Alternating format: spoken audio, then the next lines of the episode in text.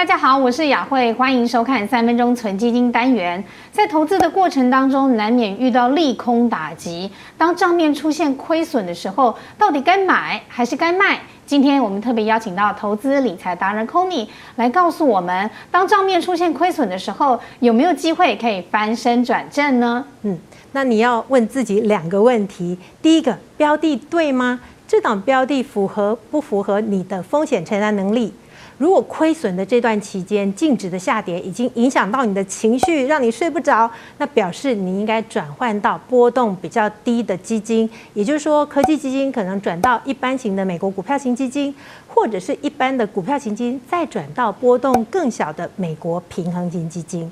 第二，时间够吗？你这笔资金到底是短期还是长期呢？如果是短期，我们知道未来一年景气是属于趋缓甚至衰退的几率是升高的。那么，如果你是长期资金，你就有心理准备，我这个投资反而要趁市场开始触底，开始逢低承接，而且迎接到下一个多头回升。所以，如果是长期资金，你只要你选择的是符合趋势的全球气候变迁、基础建设，还有美国的科技股，其实还是应该继续投资，甚至逢低加码。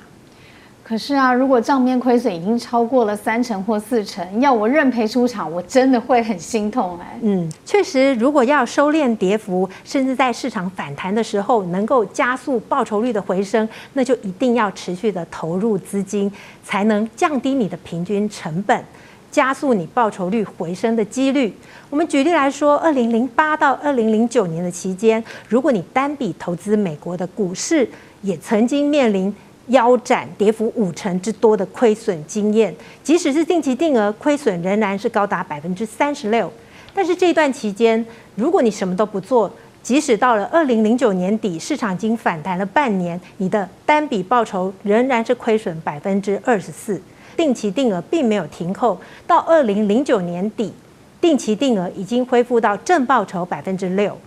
如果再加上这段期间，定期定额报酬跌一成，你就都有单笔加码的话，这段期间总共有十次的单笔加码机会。那么到二零零九年底，你的定期定额报酬率甚至高达百分之十一点九。所以这中间的差异就是单笔亏损，什么都不做还是亏损。但是如果是定期定额，至少不停扣，可以转亏为盈。那如果你资金充裕，还可以再加上单笔加码的话，报酬率会是最高的。所以这个经验也是投资人要汲取，选择对的标的，那就要持续下去。其实投资非常的重视纪律，也很考验人性。当你的投资出现亏损的时候，不见得只能认赔出场，可以像刚刚 Conny 所说的，我们重新来检视我们的标的，然后搭配定期定额加上单笔进场，就有机会让你的整体投资报酬率快速的回升。我们三分钟存基金，下回见。